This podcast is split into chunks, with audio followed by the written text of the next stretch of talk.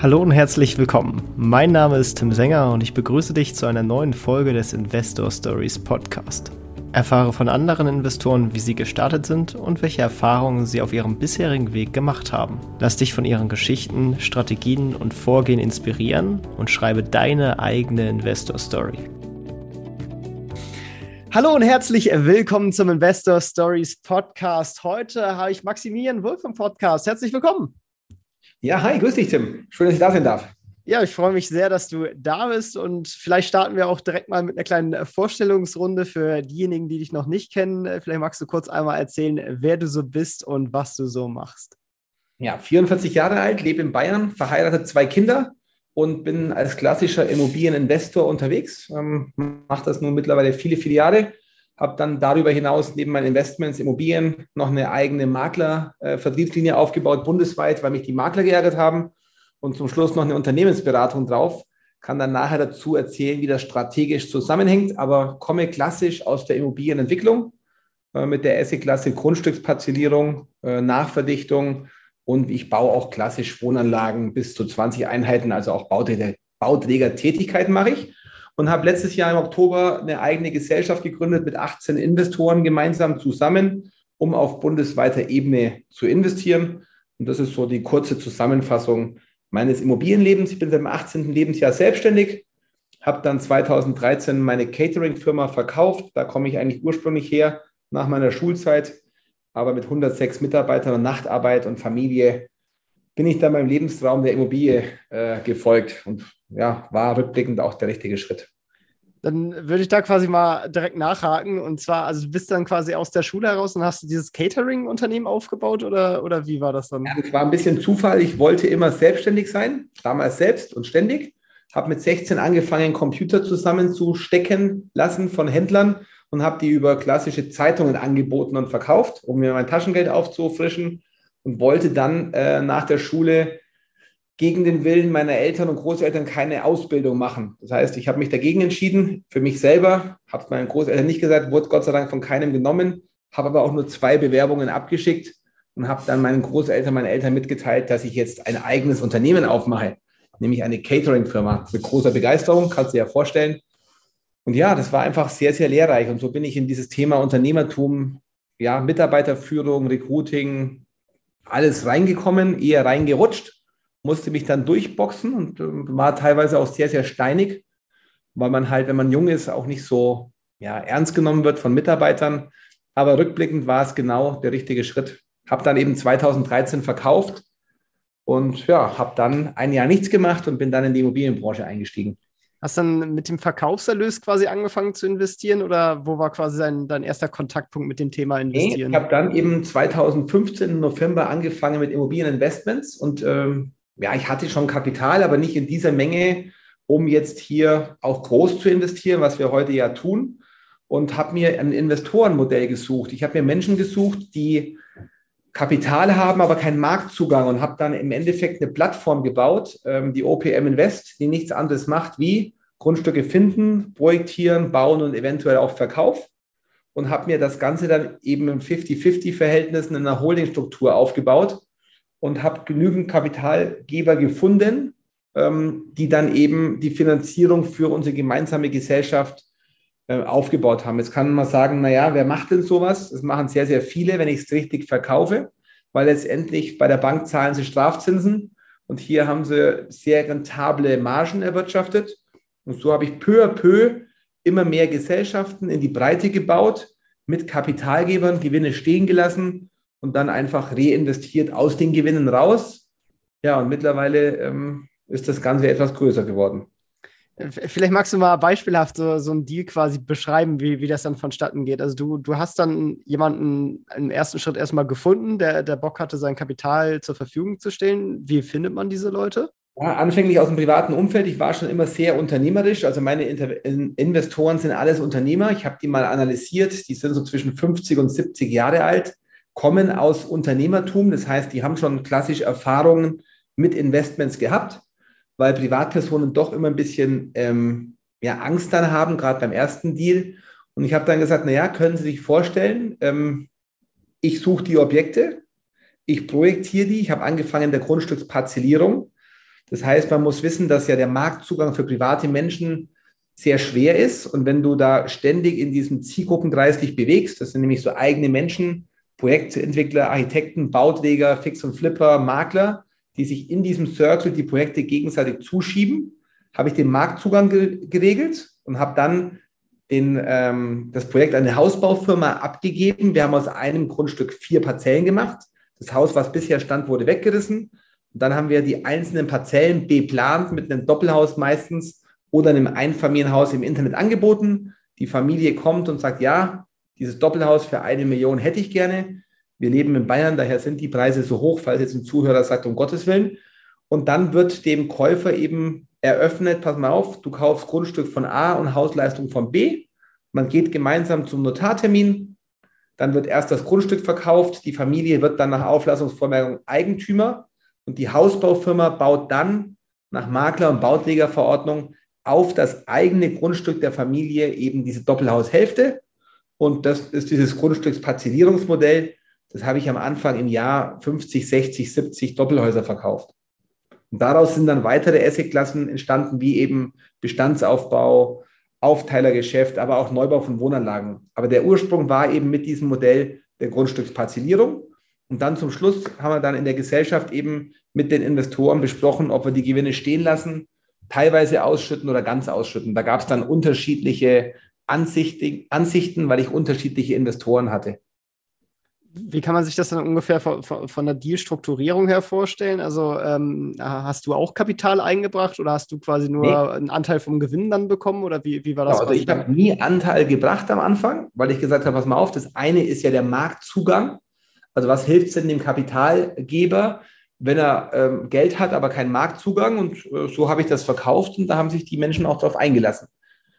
Und das machen wir teilweise heute auch noch so und da konnten wir uns halt extremst hochskalieren ist natürlich schon auch ein Vertrauensverhältnis. Also das macht natürlich nur jemand mit dir in der Gesellschaft zu heiraten, wenn du zu 100 Prozent auch dein Geschäftsmodell verstehst.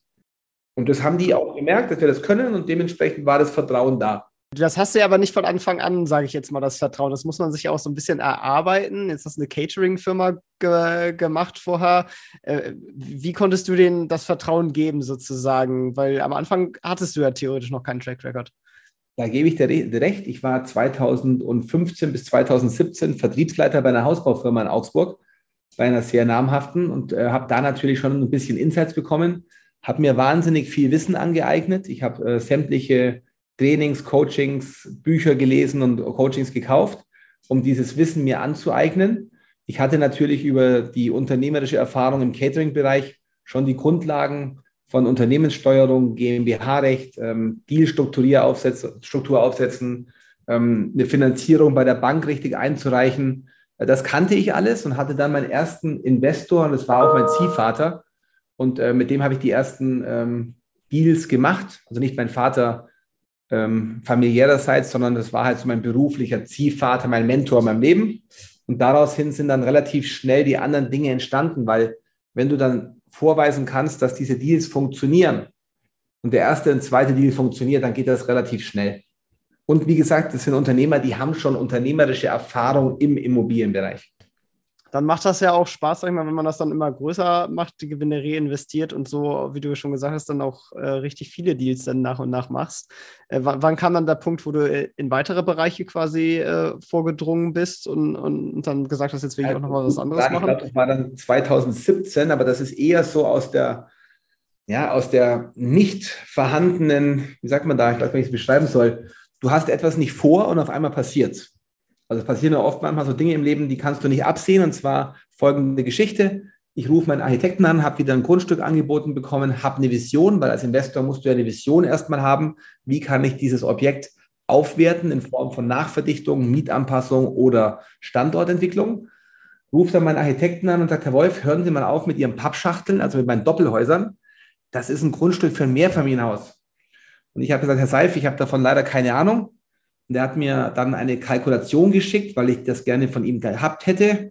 Und dann habe ich unten rechts diese Gewinnmarge gesehen habe mir gedacht, naja, holla die Waldfee, da kann gar nicht so viel schief laufen, dass das nicht funktioniert.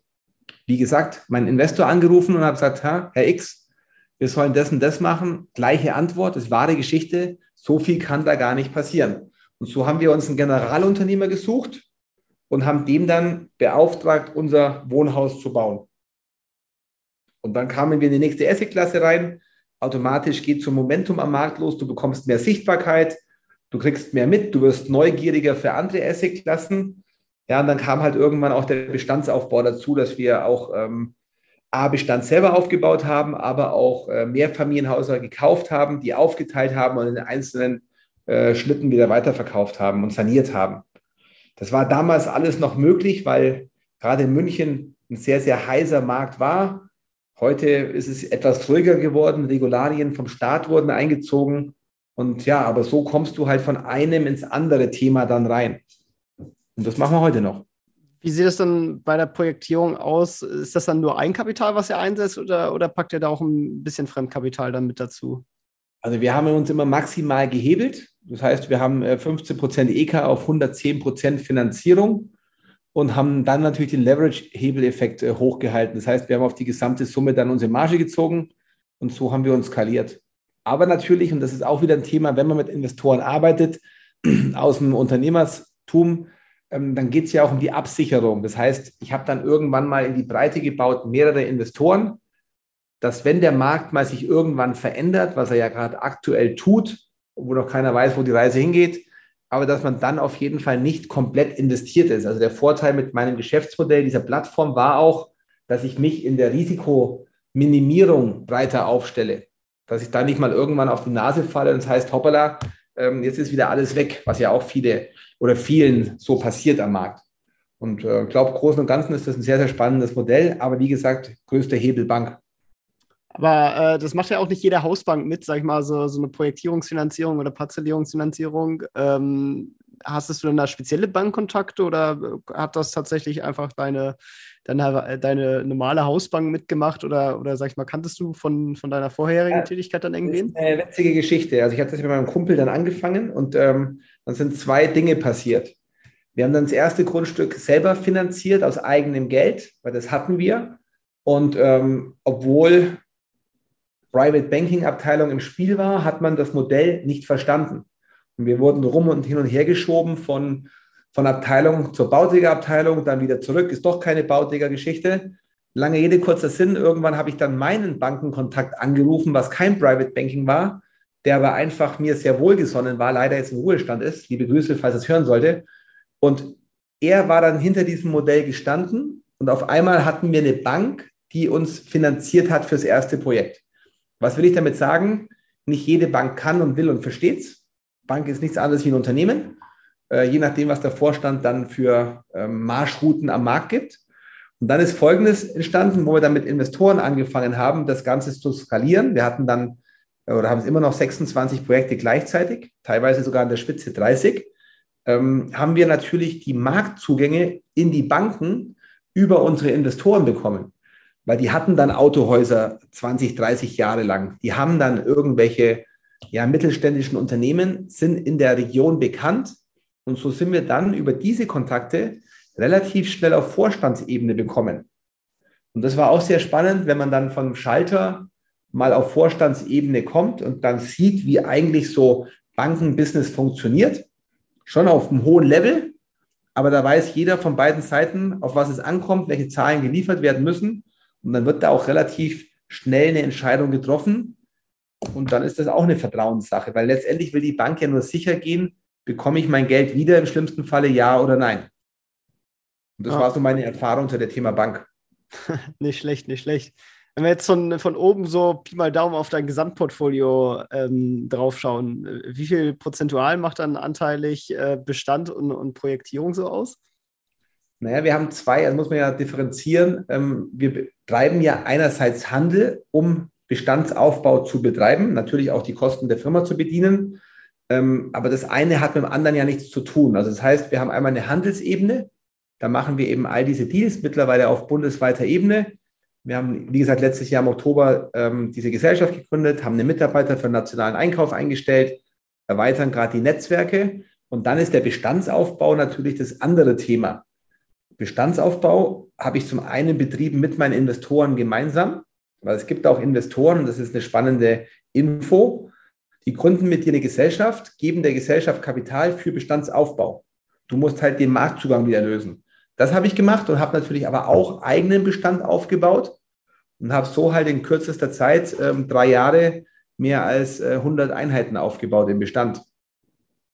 Und ähm, ja, jetzt kann man sagen, Struktur, da muss man in der Struktur des Bestandes differenzieren. Das heißt, da ist überwiegend wohnwirtschaftlicher Bestand und gewerblicher eher minimalst, aber nur Toplagen. Und beim Handel ist es sehr viel Grundstücksparzellierung. Das ist so unsere Hauptesse-Klasse, die wir in der Parzellierung betreiben.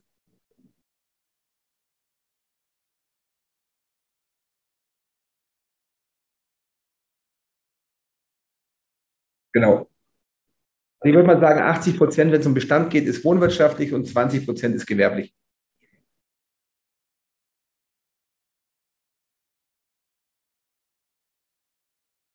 Ja, das ist natürlich beruflich. Wenn du in diesem Markt tätig bist, hast du natürlich andere Marktzugänge. Automatisch hast du mehr Möglichkeiten, äh, weil letztendlich geht es ja um den Marktzugang. Aber ich äh, mache Kryptos, ja, ähm, aber jetzt nicht im Großen, sondern eher, ähm, um dabei zu sein. Ich habe äh, ein paar ETF-Fonds, aber das ist eher gering. Gold, solche Sachen, klar muss man sich absichern. Aber auch ähm, Thema Uhren ist ein spannendes Teil, wo man sich äh, investieren kann. Aber Immobilie ist schon der, der Hauptaugenmerk. Äh, und wird dann wahrscheinlich auch bleiben, weil das verstehe ich einfach am besten. Und ich mache immer das, was ich verstehe. Ja. Ja, wenn man jetzt äh, guckt, äh, du bist natürlich viel äh, im Raum München dann, dann unterwegs. Ich, ich weiß jetzt nicht, ob das Bestandsportfolio dann auch mit Schwerpunkt München unterwegs ist. Das ist ja, wie du auch selber schon gesagt hast, ein recht heiß gelaufener Markt. Äh, wie wählst du dann Immobilien aus? Guckst du dann schon, dass sie sich rechnen oder was ist da das Augenmerk, worauf du liegst? Also sie müssen sich rechnen, aber nicht in Form von Rendite rechnen, sondern in Form von Vermögenszuwachs. Jetzt kann man sagen, ja, der spinnt, ähm, mag sein, aber es hat mir die letzten Jahre recht gegeben, Immobilien zu finden, die 5% Rendite erwirtschaften oder mehr, ist mir sehr schwer gefallen. Zumindest nicht in der Größe, dass ich skalieren kann. Was mir ähm, sehr leicht gefallen ist, ist Immobilien zu finden und die zu entwickeln und dadurch einen Vermögenszuwachs zu generieren. Automatisch wird dann wieder die ähm, Rendite besser, klar. Aber dadurch habe ich immer mir die Vermögenswerte angeschaut und nicht Rendite. Und das ist, glaube ich, so momentan gerade Augsburg, München. Und ja, da ist mein Schwerpunkt, äh, wo ich dann meinen ganzen Bestand habe. Ähm, war das genau der richtige Schritt? Weil was hilft es mir, wenn ich sage, ja, ich kaufe nur 5% da ein und finde die in meiner Region nicht? Und natürlich habe ich dann meinen Bestandsaufbau durch Handel ja beschleunigt. Das heißt, die Investmentgewinne werden dann in die Tilgung der Bestände, um dann eben die Arbeitszeit vom äh, Einkommen zu entkoppeln. Also das ist so die ja, Idee, die ich dahinter verfolge.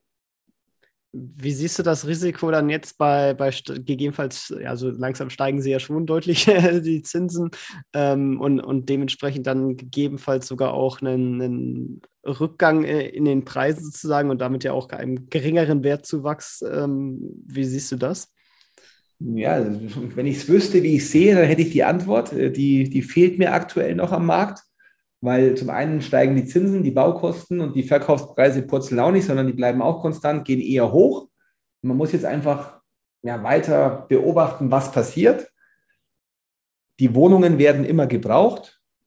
Wir haben eh zu wenig Wohnungen, deswegen sehe ich es entspannt.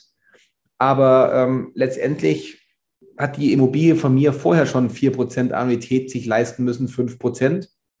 Und jeder Markt bietet seine Chancen. Ähm, ich habe jetzt noch keine Ahnung, wo die Reise hingeht. Wir haben so Vermutungen, aber letztendlich müssen wir da noch ein paar Wochen und Monate abwarten, was passiert, gerade wenn jetzt die EZB doch den Leitzins äh, im Juni erhöht, was ja so den Anschein macht. Und ich finde auch, sie sollten es tun, um der Inflation gegenzuwirken. Ähm, daher gehe ich davon aus, dass dann sich am Markt schon noch etwas ändern wird. Aber letztendlich, wir müssen es beobachten. Ich habe keine Ahnung. Am Ende ist es natürlich Glaskugel lesen. genau, du sagst. Aber wir sichern es ab, indem wir schon ein paar Dinge verkaufen. Wir natürlich immer in unseren Kalkulationen auch vernünftig eingekauft haben, muss man auch sagen. Also das spielt uns jetzt in die Karten, dass wir nie irgendwelche Harakiris gemacht haben oder auf steigende Preise gehofft haben, wie es viele getan haben. Wir haben in unserer Ankaufsentscheidung immer die Ist-Situation des Marktes jetzt entschieden. Und letztendlich war das der richtige Weg und das werden wir auch in Zukunft tun. Ähm, was spannend wird, wenn äh, Kreditausläufe passieren und dann zufällig die Preise fallen und Banken Beleihungswerte nachfordern, dann wird es nochmal richtig äh, lustig am Markt. Aber auch hier sind wir entspannt, weil wir haben natürlich auch mittlerweile die Finanzkraft. Aber man muss es abwarten. Wie du sagst, man hat keine Glaskugel. Und zudem, also ich meine, du hast ja auch gesagt, äh, die, die, Nachfrage nach Wohnungen gerade in, in guten Lagen und Städten, die wird hoch bleiben. Vielleicht nicht so extrem wie in München, Hamburg oder so, aber in den meisten Städten ähm, auf jeden Fall, würde ich sagen. Plus natürlich ja. Inflation, dass die Preise allein dadurch auf einem ähnlichen Niveau bleiben und dann, dann gleicht sich das ja auch alles mehr oder weniger irgendwo aus. Ja, das weiß ich nicht. Also man muss ja eins, also wir haben ja einen guten Insight im Markt, weil über, wir haben jetzt in Deutschland elf Standorte für Bricks and Mortar Immobilien. Wir sind dabei, 50 Standorte aufzubauen. Ähm, da merken wir schon, dass die Verweildauer der Immobilie länger dauert. Die Finanzierungen gehen nicht mehr so leicht. Wir merken auch, dass wenn du heute Baufirmen brauchst, wenn du Sanierungsfirmen brauchst, auf einmal haben die auch wieder Zeit. Weil das Gemeine am Markt ist ja folgendes. Du hast eine Ist-Situation am Markt und die Baufirmen bauen ja das letzte Jahr. Das heißt, wenn wir jetzt ein Jahr später schauen und die haben keine Aufträge mehr, dann weiß ich nicht, was das am Markt für ähm, Geschehnisse hat. Aber es passieren gerade ganz, ganz viele Dinge, die einfach zur Wachsamkeit ähm, aufrufen. Baufirmen gehen pleite, gerade die GUs, weil die vor einem Jahr Fixpreise vergeben haben, Preise enorm gestiegen sind. Da waren wir gerade auch betroffen im Januar davon, wo unsere Baufirma, unser langjähriger Partner ins Welt gegangen ist. Also es, es bleibt spannend.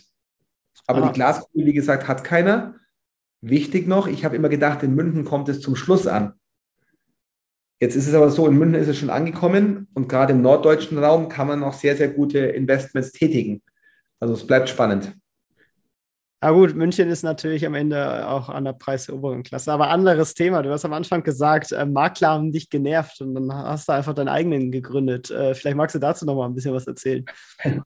Ja, wahre Geschichte. Ich hatte ja dann Investoren und dann musst du ja den Vertrieb gewährleisten, damit du auch dann zum Schluss das Investment realisierst. Die haben mir immer erzählt, was geht und was nicht geht. Aber irgendwie immer konträr zu meiner Meinung. Ich war immer zu teuer, ich habe die schlechten Lagen anscheinend gekauft. Blödsinn, die waren einfach faul und hatten keine Ahnung. So, und habe dann festgestellt in diesem Markt, es gibt ja keine Regularien, jeder kann das Deutsches Bestes gut verkaufen. Ähm, davon distanziere ich mich und ich würde mir wünschen, wenn es da mal Regularien gibt, um diesen Markt auch mal von diesen, ich sage mal, Amateurmaklern ähm, ja, frei zu machen. Und ähm, letztendlich, das ist das Thema, wo ich sage, da muss man dran ansetzen. Und das ist, was wir uns bei uns auf die Fahne geschrieben haben. Wir wollen den Markt verändern. Wir haben dann eben diese Maklerlinie Bricks and Mortar ins Leben gerufen, hat dann auch einen strategischen Vorteil gemacht, weil wir gesehen haben, hoppala, wir kaufen auch an. Äh, wir kriegen auch mehr Objekte zugespielt. Und letztendlich ist das daraus entstanden und hat dann nur noch Vorteile gebracht. Und jetzt ähm, ist es auch ein gewisser Marktzugang, eine gewisse Sicherheit für unsere Objekte und eine Win-Win-Situation. Und wir haben da uns einfach ähm, ja, was auf die Fahne geschrieben. Wir machen Gesellschaften mit Partnerbetrieben zusammen, 50-50. Die kümmern sich um die ähm, Kaufen und Verkaufen vor Ort. Wir machen alles, was man zentralisieren kann, wie Marketing, wie Investment, ähm, Finanzen, IT. Und so haben alle zum Schluss mehr wie vorher. Das ist unser Geschäftsmodell. Ähm, ja, und ähm, das, das funktioniert und ändert den Markt. Das ist das Wichtigste. Da hast du ja auch ordentliche Ziele, wenn du da so viele neue Standorte äh, eröffnen willst, wie ich auf der Webseite gesehen habe. Ja, also es sind schon ordentliche Ziele, aber das hört sich immer so dramatisch an. Wir haben jetzt zweieinhalb Jahre am Fundament des Unternehmens gebaut. Wir haben einen Expansionsleiter eingezogen. Wir haben sehr viel Geld in die IT investiert. Wir verbinden diese Makler- und die Händlerwelt, weil bei uns die Makler ja Vermittler sind und wir die Händler. Und zum Schluss haben aber alle von unseren Investments was gemeinsam, sowohl die Maklerwelt wie die Händlerwelt. Ähm, und zusammen ist es ein Geschäftsmodell, wo beide mehr haben wie vorher. Klar ist es Arbeit, aber zum Schluss spielt genau dieser Kreis zusammen, was ich anfangs gesagt habe, nämlich Investments, dann Maklertum und dann diese Unternehmensberatung. Weil in diesem Maklertum musste ich natürlich eine Akademie einziehen, um überhaupt mal die alle auf einen gleichen Stand zu bringen und zu garantieren, dass es optimal funktioniert. Und jetzt gehen wir die Reise von hinten über das Unternehmertum, über diese Unternehmensberatung, lernen wir bundesweit Leute kennen, die mit uns Standorte eröffnen, damit wir dann bundesweit investieren können. Und das ist so diese Marken, äh, diese Markenstrategie, die dahinter sich verbirgt. Das Flywheel, das dahinter dann läuft. Ja, genau, das sogenannte Flywheel, das ist ein toller Begriff, weil den verwende ich hier immer im Unternehmen. Und letztendlich kommt dann halt mit mehr Kapital, mehr Marktsichtbarkeit. Wir geben alleine mittlerweile 100.000 Euro im Monat für Facebook aus, ähm, erreichen da jeden Monat sechs Millionen Menschen in Deutschland. Also das bewegt sich alles langsam, alles in Ordnung. Es wächst alles fundamental auf sauberen Füßen und gesund. Und das ist das, was uns so wahnsinnig Spaß macht und wir jetzt dann ab Juli beginnen, eigentlich den großen Wachstum voranzutreiben. Ob es uns dann gelingt, muss man schauen. Momentan schaut es sehr, sehr gut aus. Sehr schön. Ja, dann äh, komme ich nochmal zurück zum Investieren. Und da ist eine Frage, die ich immer jedem stelle. Was war dein größter Fehler beim Investieren? Mein größter Fehler war, dass ich zu spät angefangen habe. Das war, glaube ich, mein größter Fehler. Ähm, habe mit meiner Frau mal drüber gesprochen und hat sie gesagt, du, du warst halt damals gar nicht dazu bereit. Wenn du ansprichst, ob ich einen finanziellen Fehler gemacht habe, toi, toi, toi, nein. Wir haben unsere Investments immer sauber äh, uns angeschaut. Wir haben einen Beirat mittlerweile mit drei Leuten, die müssen zustimmen für unsere Investments. Ähm, was mal vorkam, ist, dass wir Visionen, die wir in einem Projekt gesehen haben, zeitlich, finanziell so nicht umsetzen konnten, aber zum Schluss immer mit Plus rausgegangen sind, mit einem kleinen, nie mit einem Minus.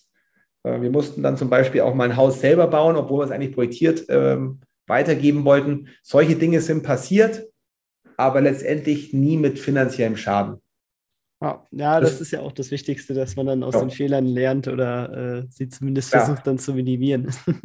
Aber natürlich mit großen Margen und mit äh, Immobilieninvestments geht auch Risiko einher.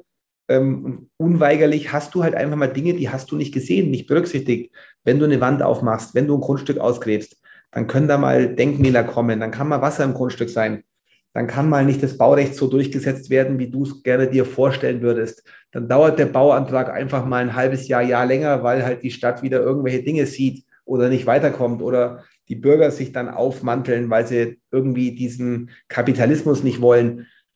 Also das haben wir alles erlebt, haben wir alles durchstanden, weil wir es sauber vorneweg geplant haben und uns immer in unseren Assetklassen und unserer Kalkulationsstruktur treu geblieben sind. Und das Ganze umgedreht ins Positive, was würdest du als deinen größten Investment-Erfolg bezeichnen?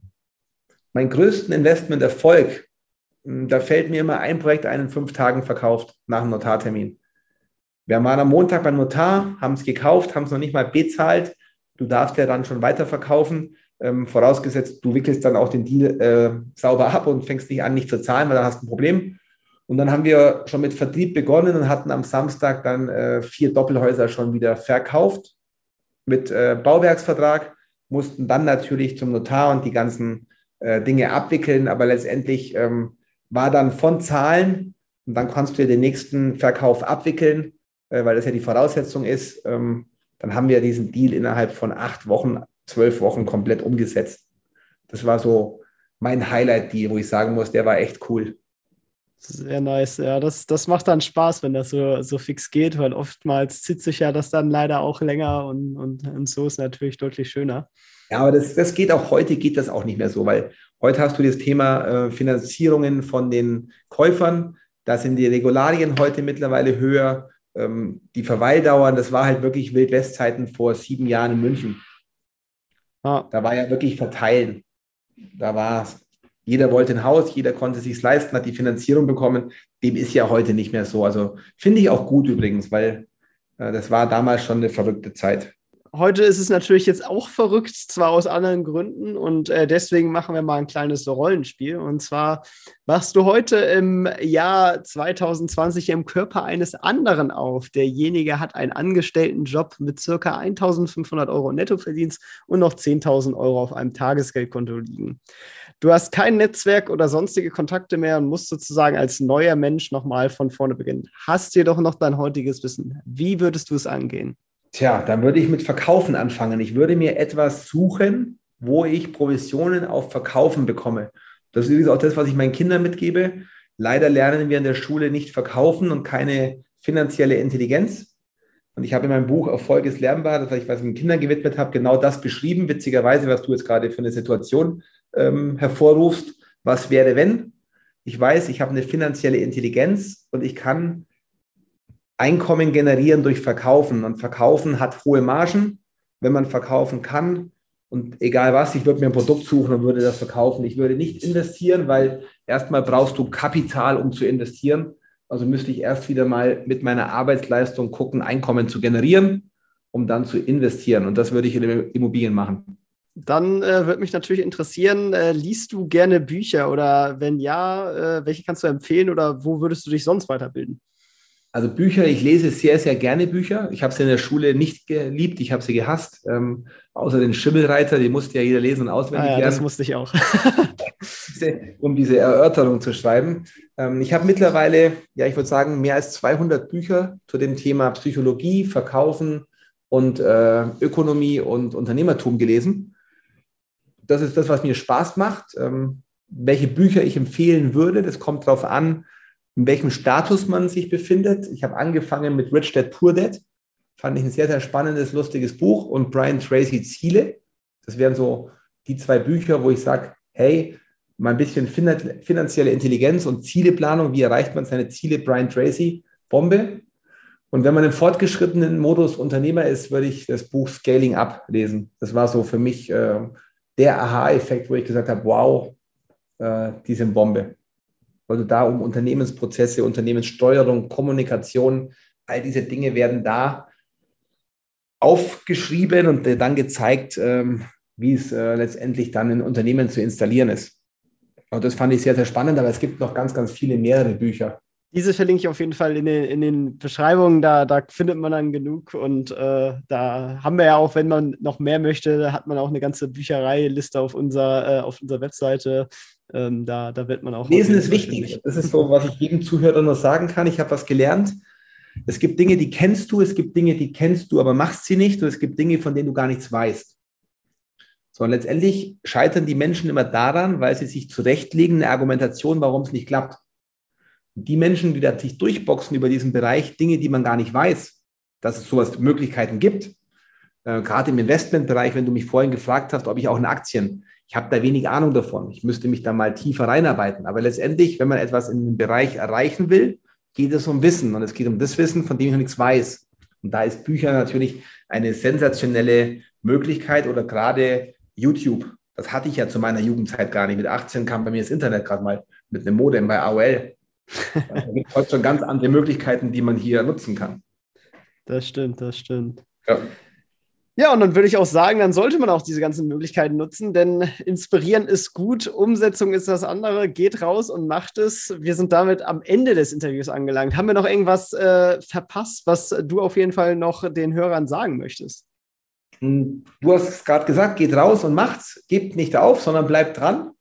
Es geht irgendwie. Wenn es noch nicht so ist, wie es ist, dann fehlt noch ein Baustein, weil wir Menschen oft immer die Dinge bei anderen sehen, die sie schon haben, wo man gerne wäre. Das ist das Gemeine, man aber nicht sieht, was die dafür getan haben. Und in diesem Sinne dranbleiben und einfach Wissen aneignen und dann kommt der Weg und dann wird es auch klappen. Sehr schön. Vielen Dank, dass du deine Geschichte mit uns geteilt hast und äh, für die ganzen tollen Insights. Hat mega Spaß gemacht. Und ja, die Links zu deinen ganzen Webseiten, Programmen etc., deine verschiedenen Unternehmen, äh, ist natürlich alles in, der, in den Shownotes in der Beschreibung und auf unserer Webseite verlinkt. Äh, schaut da also gerne mal rein, wenn ihr da ein bisschen mehr äh, finden möchtet. Ähm, dann äh, findet ihr das da. Genau. Vielen Dank dir. Ja, vielen Dank euch. Hat Spaß gemacht. Dann bis denn. Ciao, ciao. Ciao. Das war's auch schon wieder mit dieser Podcast-Folge. Ich danke dir ganz herzlich fürs Zuhören. Wenn dir der Podcast gefallen hat, würde ich mich sehr freuen, wenn du ihn mit einer Bewertung auf iTunes unterstützt. Außerdem möchte ich dich gerne dazu einladen, der Investor Stories Community auf Facebook beizutreten. Hier hast du einen Austausch mit Gleichgesinnten und professionellen Investoren, die selber ihren Weg in die Freiheit der Finanzen gegangen sind und von ihnen kannst du lernen oder auch selber andere Leute bereichern und zudem ist dort Feedback zum Podcast immer willkommen. Um ganz schnell dorthin zu gelangen, kannst du auch einfach investor-stories.de slash community eingeben. Ich freue mich, wenn du auch beim nächsten Mal wieder dabei bist. In diesem Sinne, alles Gute, dein Tim.